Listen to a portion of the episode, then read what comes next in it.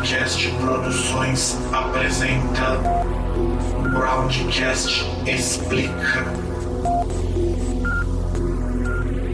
Produção e apresentação Fábio Melo.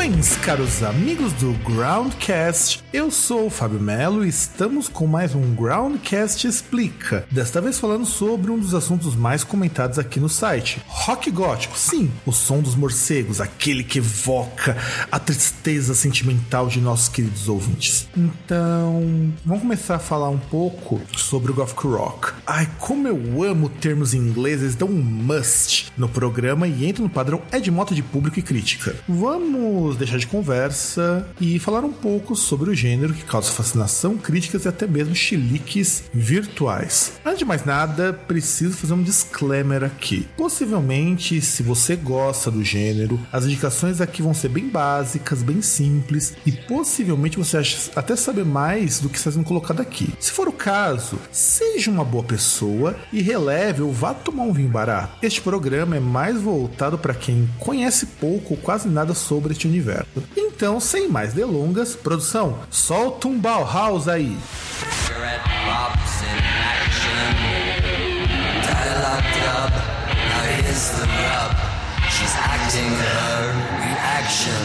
She's been partying.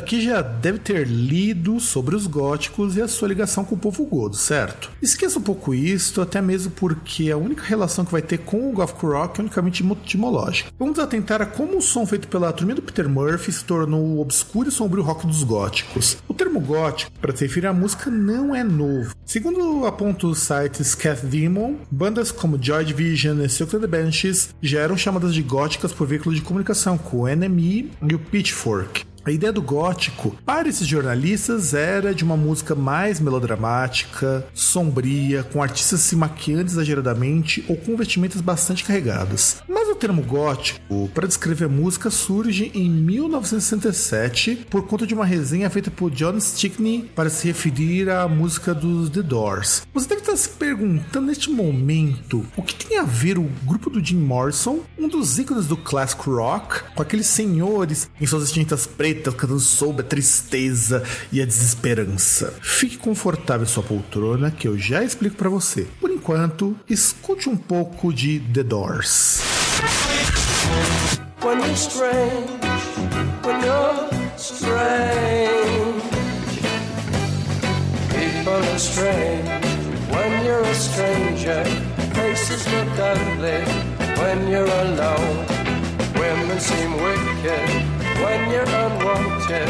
Streets are uneven when you're down.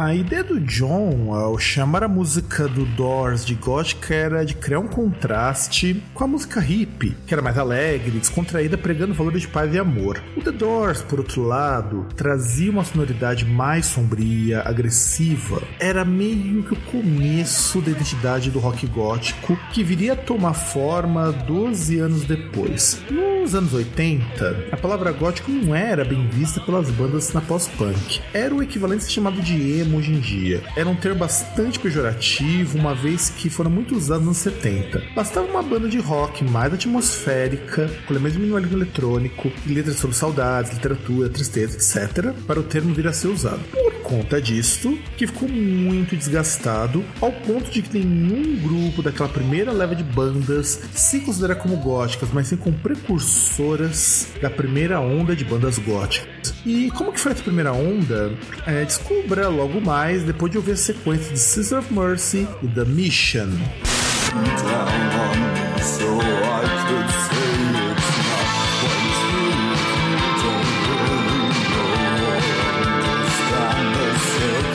Thanks.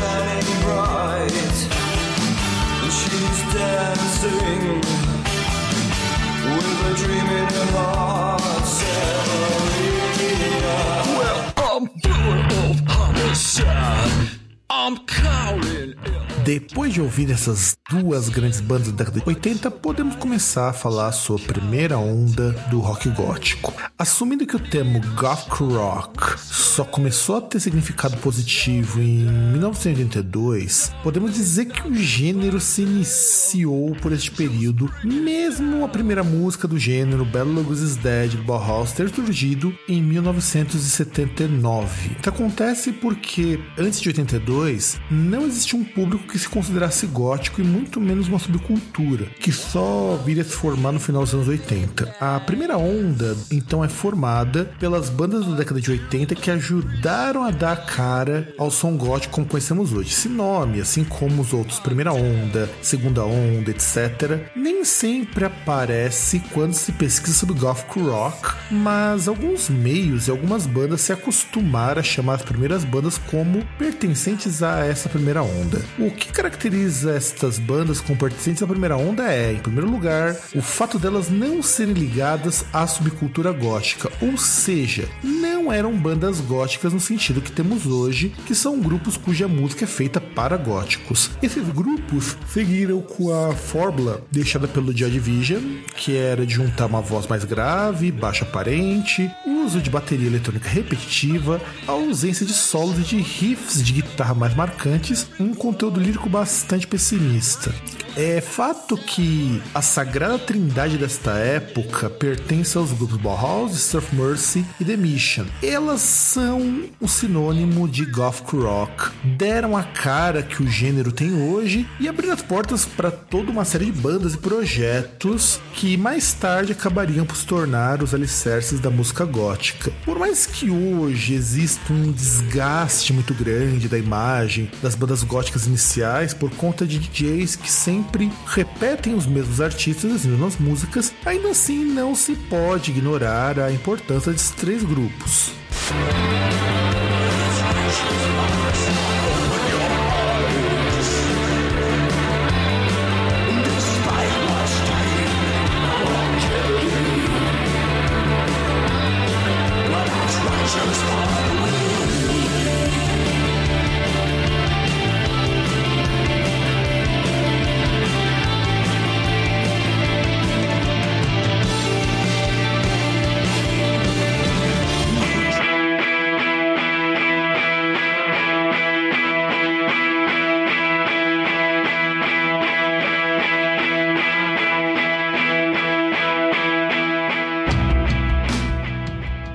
Uh, chamada segunda onda começa com o advento da subcultura gótica em 1982. Por conta do movimento New Romanticism, surgido na Inglaterra em 1979, o gótico passa a chamar mais atenção, uma vez que os novos românticos resgatavam a parte visual do romantismo inglês, as temáticas melancólicas de tristezas, roupas espalhafatosas inspiradas nos filmes de época e também na moda cabaré. Tudo isso contribuiu para que o gótico virasse uma salada bastante vasta de influências diferentes. E, caro ouvinte, caro ouvinte, vamos pensar também numa coisa. O gótico é uma estética ligada à literatura e, por conta disto, o começo da subcultura foi de apropriação de elementos ligados ao ultrarromantismo. As bandas que surgiram nessa segunda onda aproveitavam essas temáticas e essa nova subcultura para alicerçarem suas carreiras.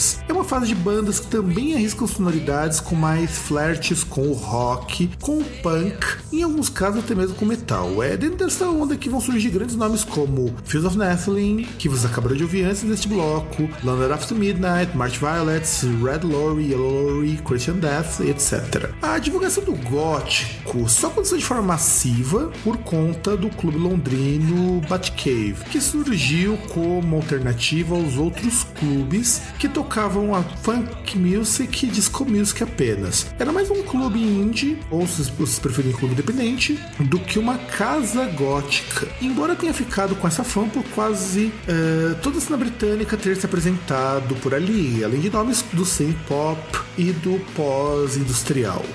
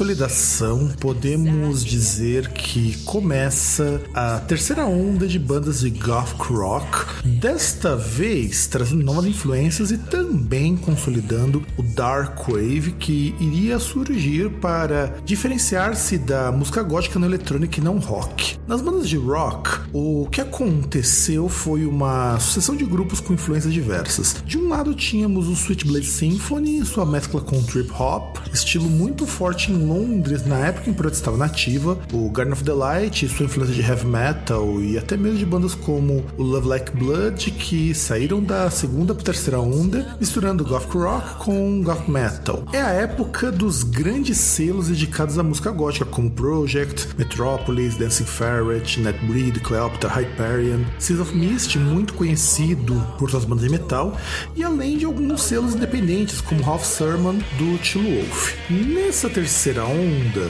também temos a criação de festivais góticos como Wave Gothic Treffen e talvez por conta dele que hoje o gênero se mantenha tão forte na Europa, sobretudo na Alemanha. Neste mesmo local também tocam bandas que os góticos apreciam, sobretudo as do gênero EBM e Dark Electro.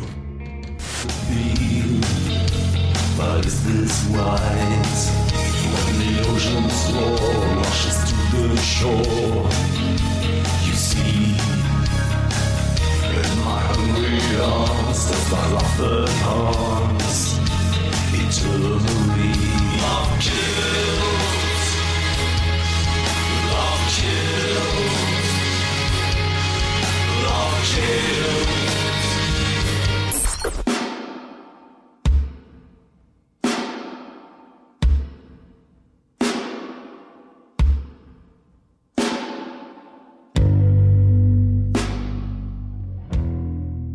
quarta onda das bandas de rock gótico. Isso se explica por hoje termos uma série de problemas envolvendo o gênero. Em primeiro lugar, é bem complicada a situação das bandas que só tocam rock. Na virada para o século XXI, muitas bandas eletrônicas passaram a cair no gosto dos góticos. Também por conta disso, gravadoras como a Metrópolis e a Alpha Matrix começaram a dar preferência aos grupos eletrônicos, sobretudo com a ascensão do Dark Electro nas pistas de dança. Os eventos góticos passaram a ser multitemáticos, com que traziam como elementos sombrios, mas podendo ser de metal, synth pop, eletroindustrial e etc. Também aconteceu a banalização do gótico por conta das temáticas se aproximarem com outros gêneros. Grupos como Merlin Manson traziam um estilo mais gótico, que também agradava as pessoas que eram de fora do meio, ou seja, ficava cada vez mais complicado para as bandas de rock mostrarem seu trabalho sem ter que colocar um elemento eletrônico no som. Os selos dedicados à música gótica começaram a fechar ou não lançaram mais nenhum material novo. Olhando na lista de lançamento do ano passado, é, eu pude constatar que existiam mais discos eletrônicos que góticos lançados no mesmo período. Contudo, nem tudo está perdido.